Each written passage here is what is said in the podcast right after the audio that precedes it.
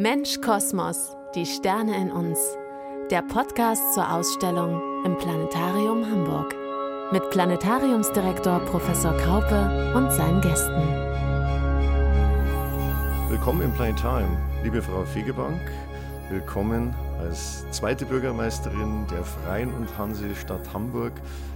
Es ist ganz besonders, dass wir Sie als eine von zwölf namhaften Persönlichkeiten gewinnen konnten für unser Projekt Mensch Kosmos. Willkommen, schön, dass Sie dabei sind. Die Freude ist ganz auf meiner Seite. Das ist eine große Ehre für mich, bei diesem wahnsinnig tollen Projekt dabei zu sein. Wirklich, ich freue mich, ich freue mich. Und wenn ich hier auf die Bilder äh, gucke, dann erwärmt es richtig mein Herz. Ähm, das ist wirklich wunderbar, dass das so geklappt hat, dass Sie das auf die Beine gestellt haben und dass wir jetzt ein bisschen darüber sprechen können. Genau, Sie sehen Ihr kosmisches Porträtbild im Grunde zum ersten Mal jetzt in der Ausstellung. Und darüber wollen wir eben plaudern, in der Hoffnung, dass eben die Zuhörer, aber auch dann die Besucher bald äh, etwas mehr über Sie und Ihren Kosmos auch ein bisschen erfahren. Ja, trotz des vollen Kalenders, gerade in der jetzigen Zeit, haben Sie sich Zeit genommen dafür. Das freut uns. Und wir blicken jetzt gemeinsam auf die beiden Bilder. Da ist einmal dieses Hubble-Bild mhm. der Spiralgalaxie Messier 100 und ihr Bild. Ja, zwei Bilder und zwei Bezüge zu Städten, aber mhm. äh, das eine ist ja eine Sternenstadt. Aber was gefällt Ihnen an diesen Bildern denn besonders? Haben Sie, was ist Ihr erster Eindruck davon? Sie Franka? Ja, ich habe mich, ich habe mich gleich wiedergefunden in diesem, in diesem Sternenbild. Die Spirale, die dann ja mit den ganz vielen Punkten, je näher man herantritt, desto deutlicher wird das ja, äh, alle für einzelne Elemente stehen, die dann wiederum diese Sternenstadt ausmachen. Je weiter man wegtritt, desto stärker gerät dieser helle Mittelpunkt ähm, in, in mein Auge und in mein Sichtfeld und äh, drumherum dann eben die, die Spirale, die dann immer weiter ausgreift und äh, das ist etwas, was einen so richtig reinzieht. Also man, man fühlt sich angezogen ähm, von diesem Bild und, und kommt in einen, in einen Sog und in einen Rausch und das hat mich total äh, beeindruckt, als ich das gesehen habe. Ja, das ist ein fernes Milchstraßensystem, also unsere Milchstraße vergleichbar im Sternbild H der Berenike, also am nördlichen Sternenhimmel, ungefähr 60 Millionen Lichtjahre entfernt. Das sind enorme Entfernungen. Und diese Aufnahme ist übrigens ja auch was ganz Besonderes, denn äh, sie wurde sozusagen zweimal gemacht oder mehrfach gemacht, denn anfangs äh, hat das Hubble-Teleskop gar nicht scharf gesehen. Das hat ja eine Brille gebraucht. Und da ist man hochgeflogen und hat dann noch eine Korrekturoptik installiert. Und danach, das ist jetzt schon äh, 25 Jahre her, hat man äh, plötzlich ein scharfes, detailreiches Bild, wie Sie es auch gerade schön beschreiben, gewonnen von dieser Galaxie, von diesem Wirbel aus Sternen, aus Sternentstehungszonen, die entlang der Spiralarme sich gruppieren. Das sind ja sozusagen Kaskaden neuer Sternengeburt, die man da um ein Zentrum sieht und die äh, die Arme schlängeln sich hier um das Zentrum und im Zentrum sind eher ältere Sterne, gelbliche Sterne und außen bläulich oft äh, die Sternentstehungszonen ringsherum. Also eine, eine Momentaufnahme einer, einer Sternenstadt, so kann man sagen, die Hubble aufgenommen hat und die ganz wesentlich ist, dass nebenbei noch für die Entfernungsmessung im Kosmos.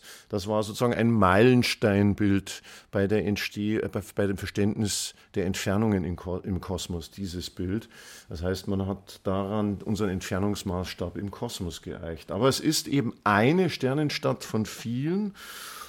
Und, und die Tolle, da draußen am Himmel ganz winzig am ja, Himmel erscheint. Das ist es. Sie erscheint äh, über die Distanz ganz, ganz klein und winzig, aber wird natürlich durch ein solches Bild so nah an einen herangezogen, dass man die ganzen Details erkennt, die natürlich über diese riesige Distanz gar nicht erkennbar wären. Und wie bei Städten auch, ähm, und das haben Sie ja eben auch noch mal sehr eindrücklich beschrieben, ist dann im Zentrum, im Kern das Historische, das Alte und so entwickeln sich ja auch Städte, dass denn drumherum die eher neueren sind und dann noch verbunden mit denen, die sagen Arme oder Tentakeln, ich interpretiere das als Straßen oder Wege, um die sich herum dann wiederum äh, Leben, Häuser, Gebäude ähm, niederlassen und entstehen. Und das ist total beeindruckend, äh, das einfach so zu projizieren von seinem eigenen Erleben von Stadt, äh, das im Kosmos auch zu wissen und ja. sich so eigentlich ja auch wieder zu verbinden. Ja, Sie zeichnen da schon im Grunde ein wunderbares Bild, genau das Bild, das Sie mit, den, mit dieser Galaxie verbindet. Äh, als Bürgermeisterin einer Stadt, der Freien und Hansestadt Hamburg und dort draußen eine Sternenstadt. Und wir kommen ja gleich auf diesen Bezug noch näher, aber mich würde jetzt erstmal interessieren, was Sie denn selber mit den Sternen verbindet. Gibt es ein Erlebnis? Sie haben ein bisschen darüber geschrieben in unserem Vorwort, das Sie vor ein paar Monaten geschrieben haben, das Gelbe vom All für uns, äh, für unsere Programmzeitung. Äh, da haben Sie schon darüber geschrieben, wie sehr Sie die Sterne auch bewundert haben und zu den Sternen geschaut haben. Gibt es da irgendein Erlebnis, was Sie so besonders in Ihrer Jugend hatten? oder in ihren, den vergangenen Jahren, dass sie mit den Sternen verbindet, dass sie geprägt hat, vielleicht auch ein bisschen? Ja, immer wieder die Freude über sternenklare Nächte. Und ich erinnere mich an ganz viele, ganz verschiedene Situationen, entweder am Meer oder auf einer Waldlichtung sitzend oder liegend, auch im Garten meiner Eltern dann Richtung Himmel schauen und sich die Sterne anzusehen. Und das hat mir auf der einen Seite gezeigt, wie unendlich, äh, wie groß dieser Kosmos ist, wie unglaublich weit weg diese funkelnden Himmelskörper. Und gleichzeitig habe ich mir dann immer versucht vorzustellen, wie es wäre, äh, von dort oben, ja, aus der Distanz zu uns, auf die Erde, auf den konkreten Ort herunterzublicken, an dem ich mich äh, befunden habe. Und dann werden ja plötzlich die vermeintlich großen Probleme ganz klein auf der einen Seite. Ähm, ich will nicht sagen, dass man sich dann auch selbst klein fühlt, aber es überkommt einen äh, schon auch das Gefühl der Demut, ähm, Teil dieses großen Kosmos zu sein und gleichzeitig äh, auch zu wissen, dass man mit diesem zarten und fragilen Planeten Erde auch sehr sorgsam umgehen muss. Denn das ist immer das, was ich äh, von, von ähm, Kosmonauten, Astronauten äh, gehört habe, die dann berichtet haben von ihrem Blick auf die, auf die Erde. So wunderschön, aber so zerbrechlich ähm, und, und auch zart. Und das zeigt ja auch, dass man trotz, trotz der Größe und, und Weite und der Unendlichkeit äh, auch als äh, einzelne Person auch eine Verantwortung dafür trägt. Und äh, ich will da jetzt gar nicht ins Philosophische abdriften, weil das eben sehr konkrete Momente auch der, der Freude und ähm, des stillen Genießens äh, gewesen ist.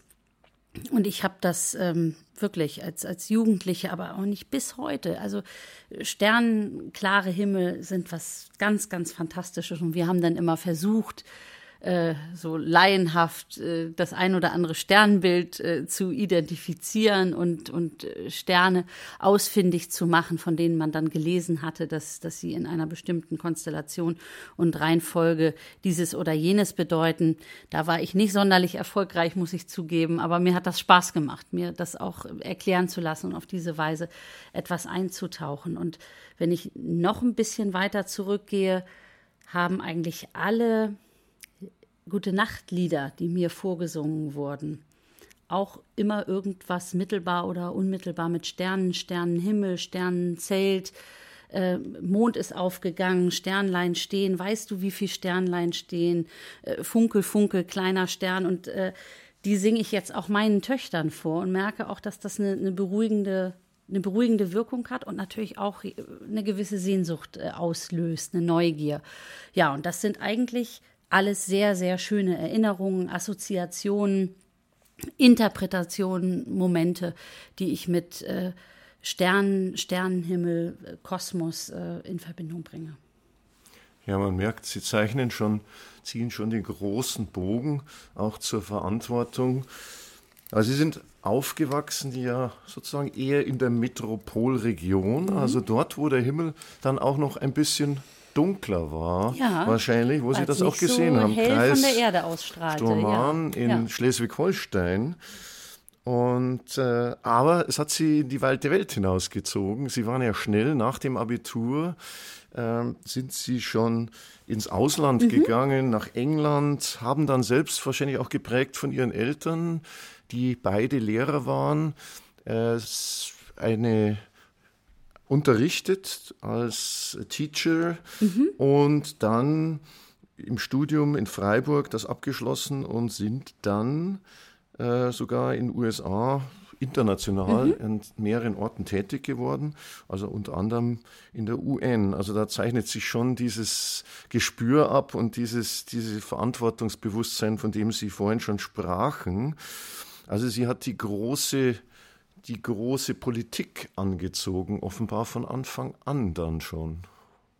Ja, zunächst einmal war es wirklich die Lust, Dinge kennenzulernen, zu erleben, Sie haben es angesprochen, ich komme aus einer kleinen Stadt, ein Vorort von Hamburg in Schleswig-Holstein. Also die Lust, die Welt wirklich kennenzulernen. Ähm, Kulturen, Sprachen, Menschen zu erleben und kennenzulernen. Und das ist etwas, was mich ähm, bis heute prägt und mir auch immer wieder Lust macht. Also ein, eine Motivation ist für mich auch immer weiterzugehen. Das sind hauptsächlich die Menschen, die ich an den unterschiedlichen Orten äh, treffe, von denen ich was lerne, die mir neue Perspektiven zeigen.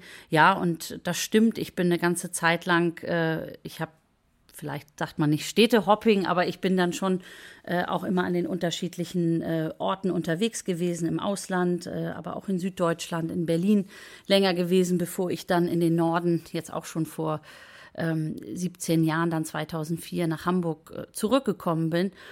Und ähm, das Schöne ist ja, dass man die Lust an Menschen, Menschen kennenzulernen und äh, vielleicht auch mit ihnen gemeinsam Probleme zu lösen, auch gut verbinden kann ähm, mit einem, mit einer Tätigkeit in, im politischen oder auch politiknahen Umfeld. Das stimmt. Das, das war mir schon sehr früh klar, dass, dass irgendwas um Politik herum werden kann oder werden will. Ich habe dann viele Praktika gemacht, auch um mich ein bisschen auszuprobieren sei es äh, bei einer Zeitung, sei es bei einer äh, Politikberatungsagentur, sei es im Deutschen Bundestag, sei es äh, in einer äh, Staatskanzlei, äh, damals bei Heide Simonisch in Schleswig-Holstein, einfach um die verschiedenen äh, Blickwinkel auf den politischen Betrieb, auf Entscheidungsfindung, ähm, auf wie kommen eigentlich bestimmte Dinge zustande oder warum kommen bestimmte Dinge nicht zustande, besser zu verstehen und ähm, eine ganz lange Zeit, und das schlummert auch immer noch in mir, war dieses Thema Internationales, internationale Beziehungen. Wie kommen Menschen äh, aus den unterschiedlichen Ländern, unterschiedlichen Kontinenten zusammen? Wie verhandeln sie etwas? Das hat mich fasziniert und deshalb war diese Zeit in New York bei den Vereinten Nationen, das war auch eine sehr, sehr prägende, weil dort die Vielfalt so gelebt wurde. Und äh, auch da kann man, glaube ich, wieder eine gute Brücke äh, zu dem zu dem Sternenbild aufschlagen.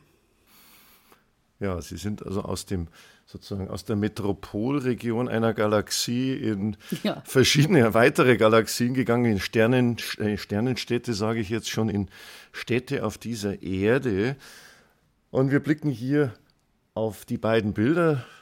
Einerseits die Sternenstadt im Messier 100 und andererseits Ihr wunderbares Porträtbild, aufgenommen von Wolfgang Köhler in unserer Reihe von zwölf Porträtbildern Mensch Kosmos. Und im Gesicht tragen Sie ja die Stadt Hamburg. Das war die Idee, dass Sie ein Symbol, da ist ja auch das Signet äh, das Wappen von Hamburg Tor, angedeutet, ja. aber man erkennt auch die Elbe, mhm. man erkennt äh, die Stadt selbst, das ist gar nicht so einfach, aber sie schauen da ganz, äh, ganz wunderbar, wissend, so würde ich es fast beschreiben, wissend optimistisch auf die ferne Sternenstadt.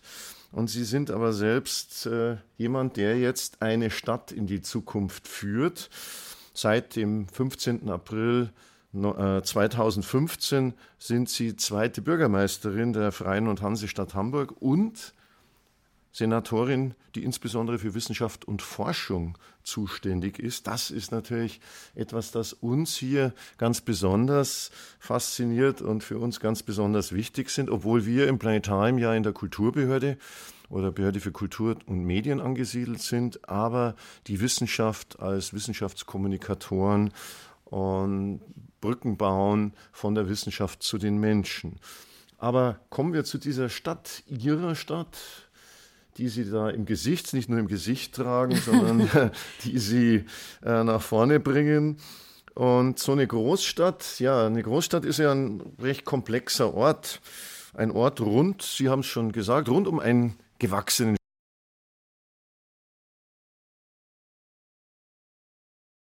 aus Sternen, eine Galaxie, äh, aber auch unsere Hansestadt, also historisch gewachsener Stern. Aber die Kräfte sind ganz andere. Da in unserer fernen Galaxie, Spiralgalaxie M100 mit Hunderten von Milliarden von Sternen, mit Gas- und Staubwolken, das wirbelt, wie Sie schon gesagt haben, um ein Zentrum herum, ist in Bewegung, so wie jede Stadt in Bewegung ist. Aber die Anziehungskräfte die die Sterne und die Massen da zusammenhalten, das ist die Gravitation, die Schwerkraft bei den fernen Sternen statt. Hier in der Hansestadt sind es ja Menschen unterschiedlicher Herkunft, unterschiedlichen Alters, die zusammenkommen, um eine lebenswerte Gemeinschaft zu bilden. Und äh, die Kräfte, die Anziehungskräfte der Stadt sind ja ganz andere. Da gibt es Handel, Wirtschaft, am großen Fluss, die historischen äh, Faktoren, aber eben auch die Innovationskräfte, äh, die sie stärken und stärken werden äh, der Wissenschaften, die hier wichtig werden. Äh, und diese Aufgabe ist eine ihrer zentralen äh, Aufgaben für die Zukunft, die Rolle der Wissenschaft in Hamburg. Und Hamburg ist ja eine Hafenstadt und eben auch eine Stadt, die der Wissenschaft hier hat er eine Sternwarte den Anfang genommen und interessanterweise überall, wo es äh, wo Handel getrieben wird, wo große Hafenstädte sind, die haben auch eine Sternwarte. Und das hat ja auch ganz praktische Gründe, weil man die Zeit misst. Äh, man muss zur richtigen Zeit eine Lieferung am richtigen Ort haben. Orts- und Zeitbestimmung waren der Urgrund äh, für die Astronomie. Aber heute ist es ja viel mehr in die Astronomie.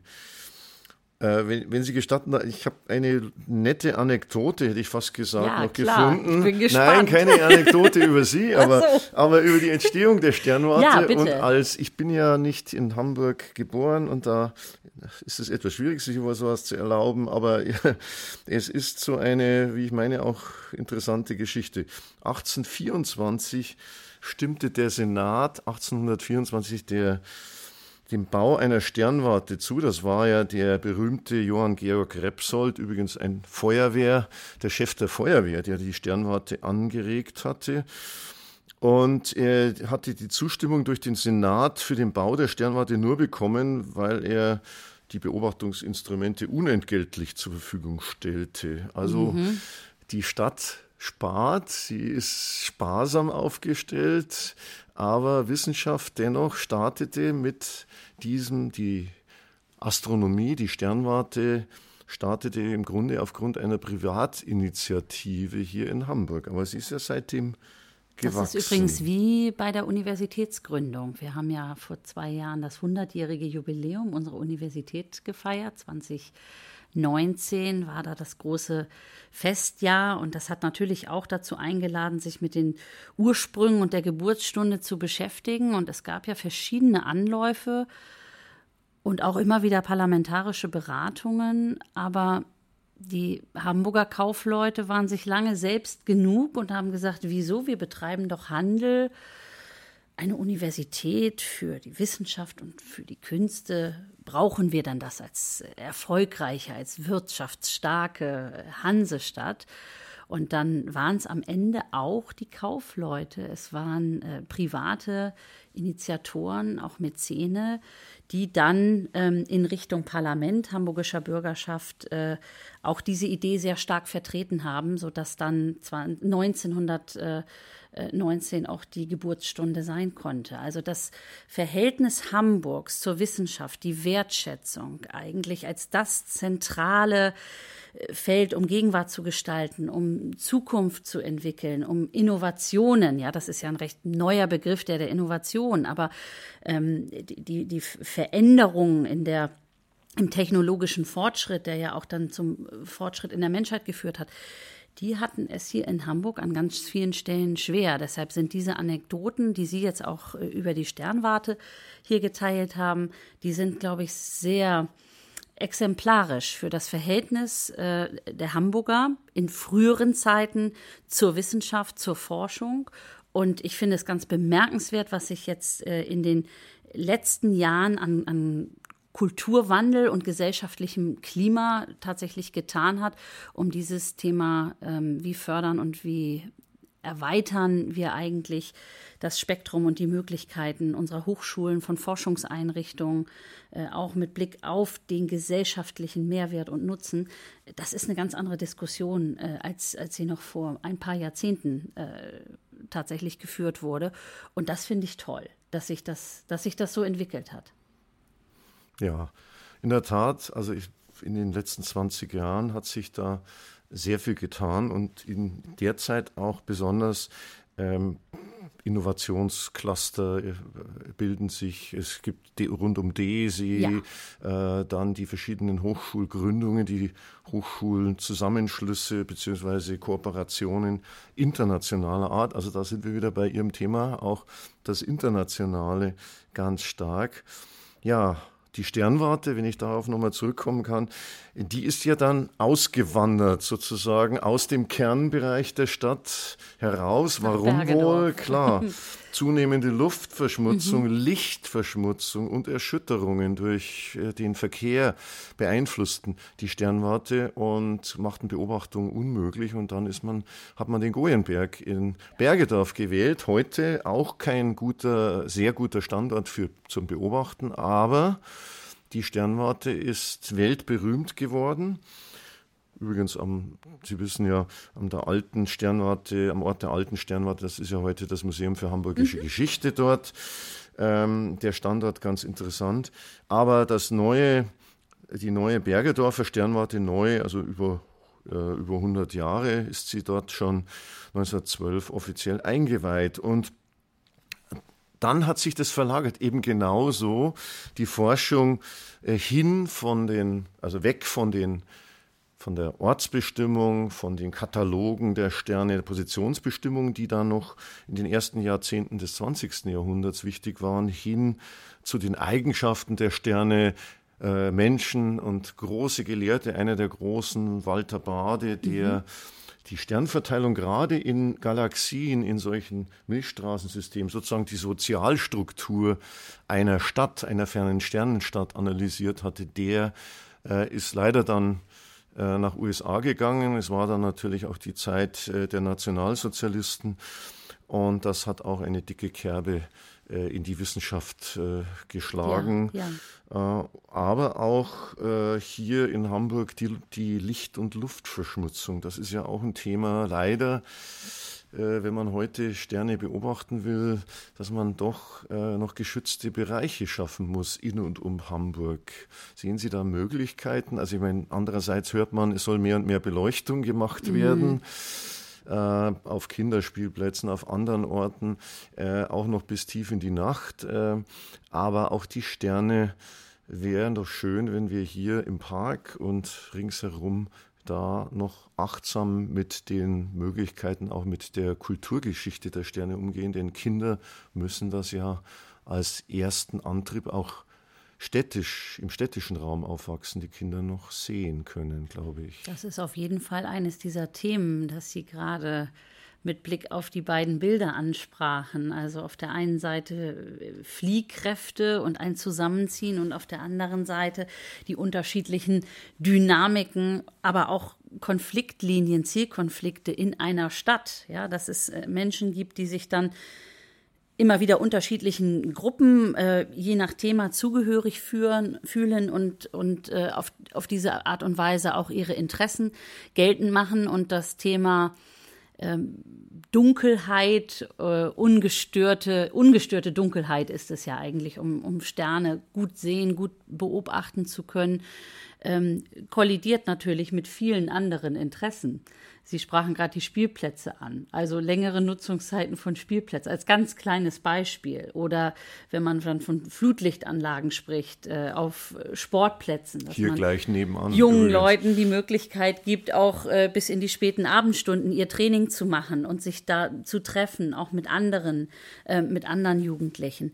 Ähm, das sind alles ganz äh, berechtigte Interessen, auch Erwartungen an uns als Politik oder auch äh, Verwaltung, sich damit auseinanderzusetzen. Und unsere Hauptaufgabe besteht ja auch darin, einen fairen Interessensausgleich ähm, zu finden. Und ich fände es spannend, darüber weiter im Gespräch zu bleiben, was es denn dann sein könnte, um eben diese Kulturgeschichte zu bewahren, auch den nächsten Generationen die Möglichkeit zu geben, sei es im innerstädtischen, aber dann auch in den ähm, eher äh, am Rand liegenden Bezirken, wie es ja Bergedorf ist, äh, dort äh, Möglichkeiten zu bieten äh, dieses Thema auch weiter, weiter hochzuhalten. Aber das ist genau einer einer dieser Reibepunkte. Der ist auf der einen Seite sehr herausfordernd, auf der anderen Seite aber so wahnsinnig spannend, macht Verantwortung in einer Stadt zu tragen. Weil es da eben auch diese Fliehkräfte gibt ne? und, und Dinge, die, die erodieren oder drohen zu erodieren, wenn man nicht einen entsprechenden Rahmen setzt. Ähm, Lärm äh, ist ein, ein weiterer Punkt. Ne? Das ist auch völlig klar. Dann Rücksichtnahmen, gegenseitige Verantwortung. Wie können wir überhaupt als Gemeinschaft gut miteinander leben mit all den unterschiedlichen Interessen, Erwartungen, Hoffnungen? Ähm, Hintergründen, die, die, jeder, die jeder mitbringt, ja, sei es kulturell, sei es religiös, sei es eine Altersfrage, eine Genderfrage.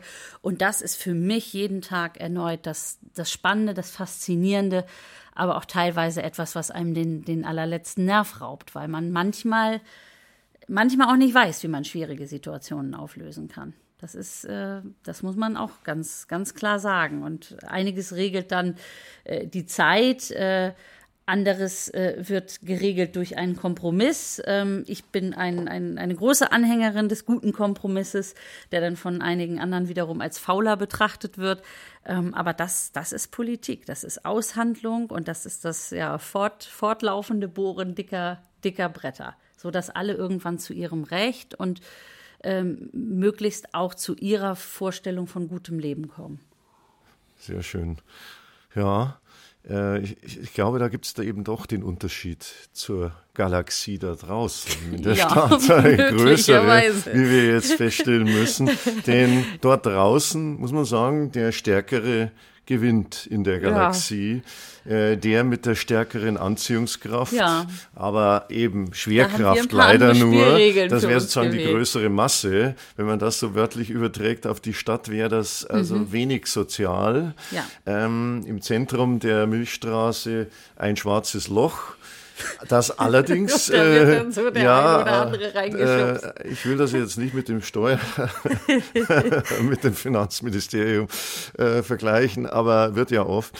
Aber das ist ja, das hält aber auch alles in Gang. Ich will da jetzt mhm. eine Lanze brechen, denn ohne dieses schwarze Loch im Zentrum gäbe es uns auch nicht, weil das sowieso ein, ein Saat Korn war, das angewachsen ist, sozusagen der starke Baum wurde oder das starke Zentrum ist, um das alles kreist. Aber das wäre, das wirkt ja schon fast ein bisschen, hätte ich fast gesagt, diktatorisch. Also das wollen wir alle nicht. Aber es ist ein Zusammenhalt da, das, das können wir übertragen. Ich glaube, da sind wir uns absolut einig.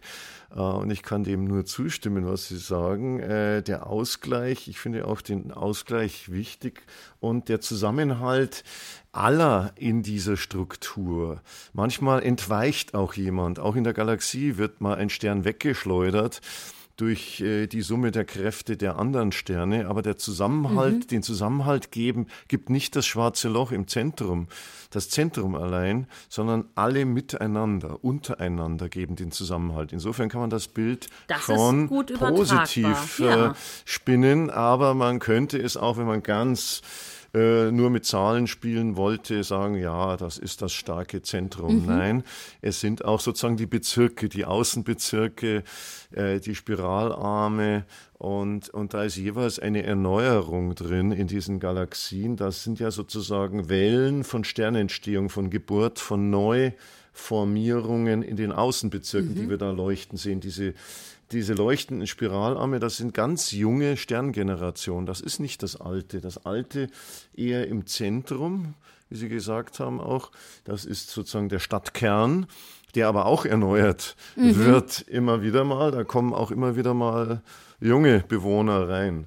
Und äh, ja, der Kompromiss oder der Ausgleich findet statt. Und ich hoffe nebenbei, Sterne sind ja Lichter selber und die wir sehen wollen. Ich hoffe, ein Ausgleich in Sachen Park und Licht ist ja, ja ganz einfach, indem man es kommt ja immer darauf an, welches Licht man installiert, mhm, mhm, auch auf einem Spielplatz oder anderen. Mhm. Wenn das bodennah ist, wenn das nicht streut, nicht nach oben geht äh, und nicht äh, blendet, dann ist das durchaus machbar und die Spektralbereich, die äh, günstig ist, da gibt es ja Handreichungen aus der Astronomie.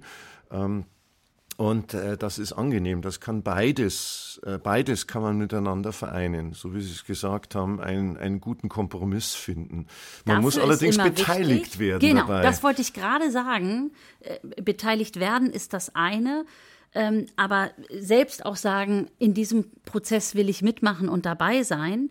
Ich will niemandem irgendetwas unterstellen, aber wenn jetzt äh, Beispiel Spielplatz äh, überlegt wird, äh, wo da jetzt welche Lampe befestigt wird, ist wahrscheinlich nicht der allererste Gedanke, oder muss ich mich mal erkundigen, welche Auswirkungen das äh, auf die ähm, Sichtbarkeit von, von Sternen hat aus der Stadt heraus. Äh, und da müsste ich mal als allererstes äh, im Planetarium nachfragen. Ich glaube, dieser Bezug wird dann, wenn man einen bezirklichen Verwaltungsvorgang auf dem Schreibtisch hat, überhaupt nicht mitgedacht. Und da bin ich aber ganz bei Ihnen dass man da doch ein bisschen weiten muss und äh, überlegen muss, wen könnte das eigentlich jetzt alles betreffen, die Maßnahme, die wir vorhaben. Sie soll ja von Vorteil sein für, für Kinder und deren Eltern, die sich dann auf den Spielplätzen bewegen. Aber wer könnte eventuell Schaden nehmen? Und das muss in all diesen Prozessen auch immer mit abgewogen werden. Und deshalb äh, teile ich das und, und ermutige sie nur, äh, da auch tatsächlich sich einzumischen und, und einzubringen. Und das ist jetzt ja nur ein mini kleines Beispiel äh, für ganz große andere Räder, die gedreht werden. Aber auch da zeigt es mir, dass man, wenn man sich austauscht und auch Verständnis für die Situation des jeweils anderen erzeugt, dass man dann oft bessere Lösungen findet auch. Ja, Sie haben völlig recht. Es ist ja auch so, dass äh, dieses Beispiel äh, es ist eher wesentlicher die Achsenbeleuchtung und mhm. Beleuchtungen, Straßenbeleuchtung und andere Dinge, nur eben in einem Park, äh, der einigermaßen dunkel ist. Da spielen natürlich auch Spielplätze, Sportplätze und andere Dinge eine Rolle. Und da muss man, ja, da wäre es schön, wenn man dann äh, diese sozusagen Empfehlungen mhm. auch einholt. Und äh, das ist schön, wenn, wenn man da in Austausch treten kann. Und da bin ich sehr zuversichtlich äh, und, und freue mich darüber, wenn das äh, möglich wird, weil man da exemplarisch auch für andere Orte mhm. ähm, vielleicht auch dann die Empfehlungen weitergeben kann. Da gibt es äh, ein spannendes Feld für Gespräche. Ja, Licht, das Licht der Sterne haben wir gerade angesprochen und, und das Licht der Stadt, der Sternenstadt und der Stadt Hamburg. Äh, Astronomie, die Zukunft der Astronomie äh, in der Stadt ist eher schwierig, weil man nicht beobachtet, aber die Astronomen heute die sehen trotzdem in Hamburg einen wichtigen Ort, weil sie sich ja auch verbinden mit anderen Wissenschaften. Ja, mit der Physik Und beispielsweise. Aus meiner Sicht die Zukunft eigentlich. Ja ähm, sich nicht im Turm zurückziehen, sondern mit anderen Wissenszweigen zusammenzutun. DESI, das Kleine trifft das Große. Mhm. Der Anfang der Welt ist verbunden mit den kleinsten Teilchen. Also früher hat man gedacht, mein Gott, die mit ihren Beschleunigern, äh, hat man DESI als Beschleunigerlabor gesehen. Mhm. Heute ist das ja ganz anders. Das, ist, das sind ja Quantum Universe und was da alles äh, ringsherum entstanden Absolut. ist. Hamburg äh, ein, ein Großforschungsstandort, ein Technologiestandort mit all den Aspekten, die jetzt, äh, wo man die Umwelt vielleicht äh, auch immer beachten muss, wenn man baut, wenn man Anlagen in der Stadt baut. Aber die Zukunft der Astronomie hier, äh, sehen Sie da, sehen Sie die positiv in der Stadt äh, oder sehen Sie die international? Äh, was ist da Ihr Gedanke dazu im Bereich der Großforschung, die Astronomie? Ja, ich sehe sie äh, auf jeden Fall. Ich sehe sie auch positiv. Ich sehe sie international und ich sehe sie aber genau, wie Sie es dargestellt haben, im Verbund, in Kooperation, im steten Austausch und, und Diskurs mit anderen Disziplinen. Und da haben wir ja wirkliche Highlights und Exzellenzstandorte und Neues, Innovationen, die entstehen ja immer am Rand, auch durch, durch Reibung. Das heißt auch durch das Zusammenspiel unterschiedlicher Disziplinen und das Zunutze-Machens der Werkzeuge, auch der Großforschungsanlagen für die unterschiedlichen Disziplinen. Das hat jetzt nichts mit Astronomie zu tun, aber wenn ich äh, mir ansehe, dass äh, BioNTech äh, für ähm, ihre Entwicklung des Impfstoffes auch die Anlagen genutzt hat am DESI, weil dort einfach auch die bildgebenden Verfahren von einer Qualität äh, sind, wie sie das sonst nirgendwo äh, anders vorfinden dann zeigt sich doch, dass aus dem ursprünglichen äh, Blickwinkel der Physik das jetzt sich so erweitert hat, dass nicht nur die Astronomie, sondern auch Lebenswissenschaften, Life Science, Medizin, Biologie, dass die alle neuen Anker gelegt haben oder eine Heimat gefunden haben in einer Stadt, wiederum, die sich äh, ausrichtet an vielen Stellen an den Bedürfnissen, Erwartungen und Ansprüchen der, der Wissenschaftler und der Forschung, weil daraus wiederum auch Neues und gesellschaftlicher Nutzen, Antworten auf die zentralen Fragen ähm, gegeben werden. Und äh, da kann man dann den Bogen natürlich auch wieder zurückschlagen in den, in den Kosmos, ähm, wo ja auch ganz viele Antworten auf die großen Fragen dieser Menschheit liegen. Und äh, von daher bin ich äh, ganz zuversichtlich äh, und blicke sehr, sehr optimistisch in die Zukunft, was die ähm, Entwicklung unserer Stadt, aber auch die Entwicklung von, von Wissenschaft und Forschung und Interdisziplinarität und Zusammenspiel angeht. Ja, wir freuen uns sehr, dass wir Sie heute zu Gast hatten und noch zu Gast haben. Ähm, der optimistische Blick ist geblieben und äh, das Zupacken, so wie wir es hier auf diesem Foto sehen, sie blicken positiv in die Zukunft der Freien und Sternenstadt Hamburg, inklusive Sehr Planetarium. Wir ja. hoffen natürlich dabei auch weiterhin eine wichtige Rolle zu spielen, um junge Menschen mhm. für Wissenschaft, aber auch für die Verantwortung für unsere Welt zu gewinnen zu können. Denn es geht eben darum, dass wir die Zukunft nachhaltiger sind und der Blick in den Kosmos auch immer ein Blick auf uns zurückführt. In diesem Sinne, herzlichen Dank für das Gespräch. Hat mir viel Spaß gemacht. Vielen Dank. Auch wieder sehr viel gelernt. Vielen Dank Ihnen, liebe Frau Fegebank. Und wir freuen uns, dass viele Besucher dann vor den beiden Bildern stehen und die Hansestadt Hamburg mit den fernen Sternen weiter verbinden. Vielen Dank.